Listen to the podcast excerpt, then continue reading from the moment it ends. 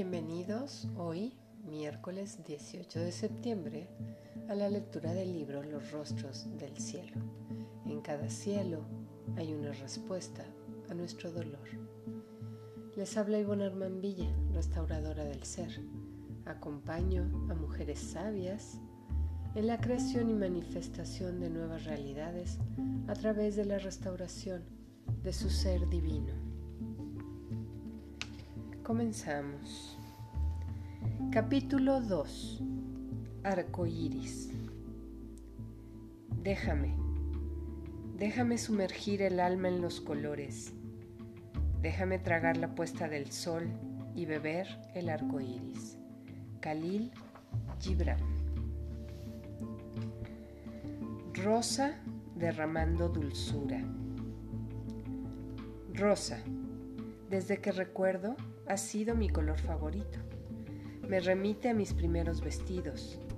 Seguro los escogí a mi mamá y me encantaban. No sé cuándo lo descubrí. Amo ser niña. El color rosa me habla de feminidad, de coquetería y ternura. De querer provocar en el otro palabras de cariño y tal vez de aprobación. Me veo bien vestida de rosa hace que mi caminar sea más ligero. Supongo que es por eso que mi amiga Rosalía me dice, ahí viene la niña Pink. Me visualizo ahora caminando por algún parque de la mano de mi madre con una minifalda roja y mallas color rosa al igual que la blusa. Me veo muy contenta y noto que mi cabello está trenzado y tiene moños. Por supuesto, de color rosa. Rojo que me apasiona.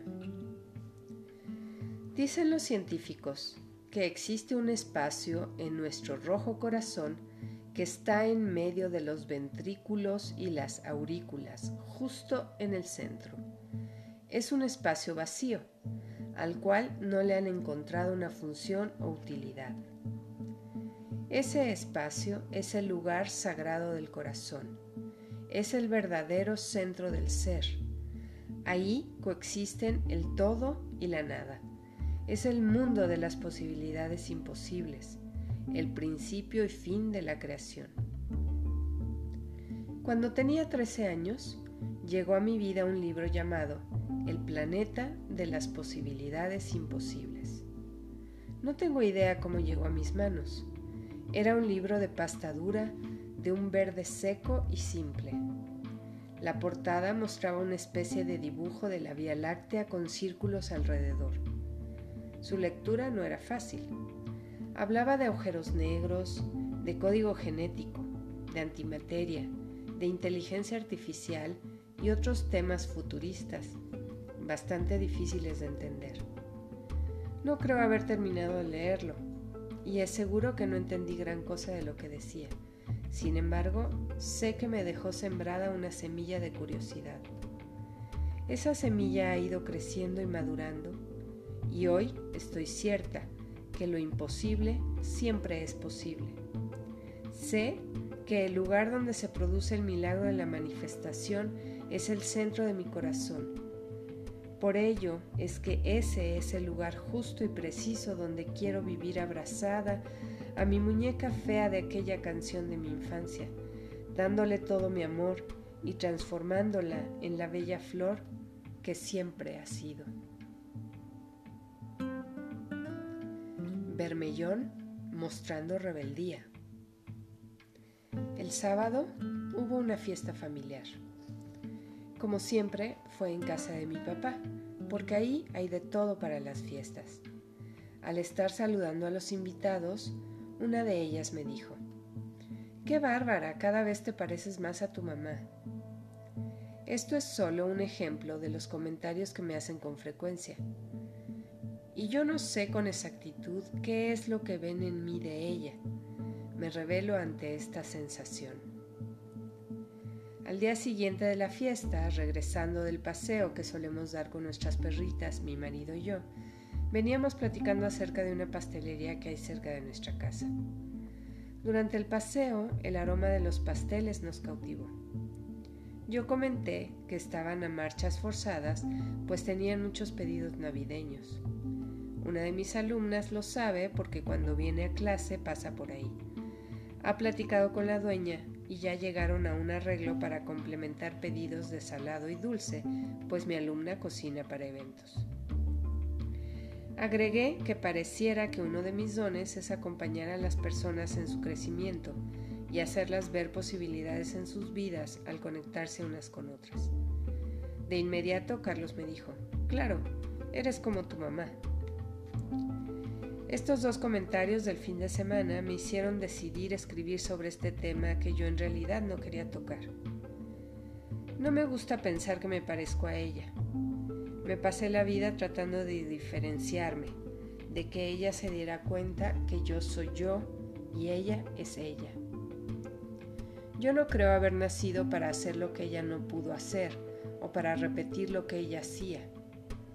Al principio no podía ver con claridad qué era lo que tanto me molestaba de nuestra relación.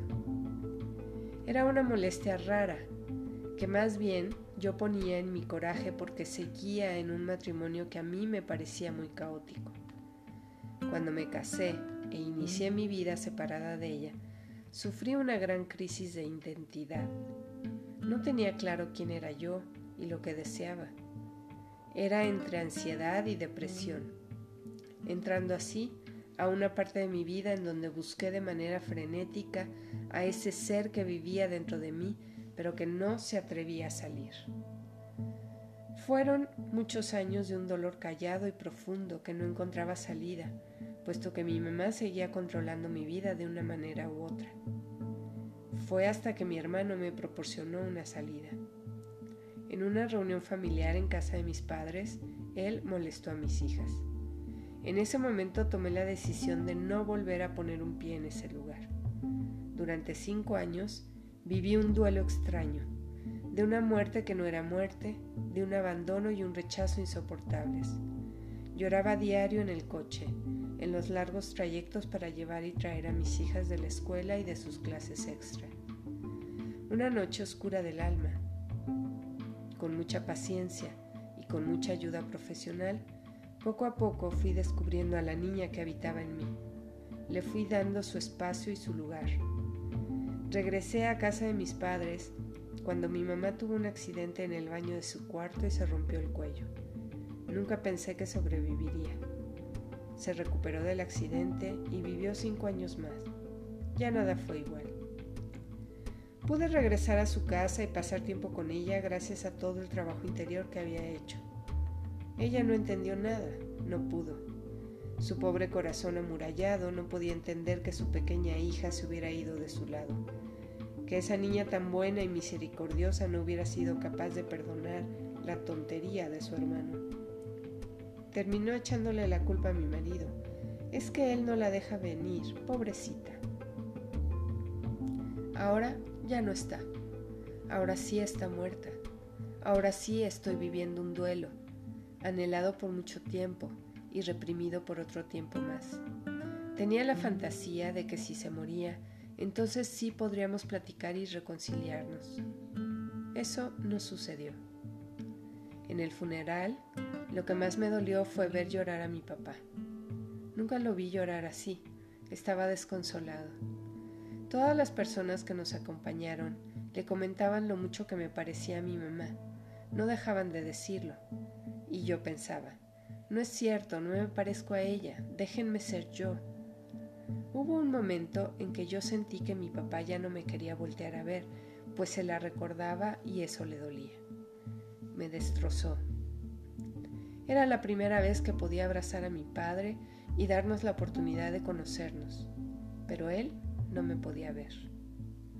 Pasados varios años, el dolor empieza a cederle el paso a la compasión, al entendimiento de que mi mamá no podía haberlo hecho diferente. Dio lo mejor de sí misma. Ahora puedo reconocer con amor que me heredó su pasión por las manualidades, por el arte, por la belleza me heredó su don de gentes, pues donde quiera que iba le abrían las puertas. Me heredó su creatividad para resolver problemas y conseguir cosas. Sobre todo, Me heredó la magia de ser bruja, de hacer hechizos y potajes, de curar y de sanar. Ella y yo no nos sanamos en vida, pero estoy segura que lo haremos más allá de este lugar. Gracias, mamá. Naranja un poco obstinado. Escribo para conocerme. Escribo para escucharme. Escribo para ordenar mis ideas. Escribo para poner afuera lo que quema mis entrañas. Escribo para sacar de mí los secretos que me hacen daño. Escribo para que los otros me conozcan, para que me escuchen, para forzarlos a que me escuchen, para que otros perciban con claridad lo que no se atreven a decir, para remover, para sacar una lágrima, para encender fuego, para que duela, para que duela intenso, para sanar el dolor, para confortar, construir realidades, cambiar historias, resignificar, lenguajear. Escribo porque sí, porque quiero, por placer.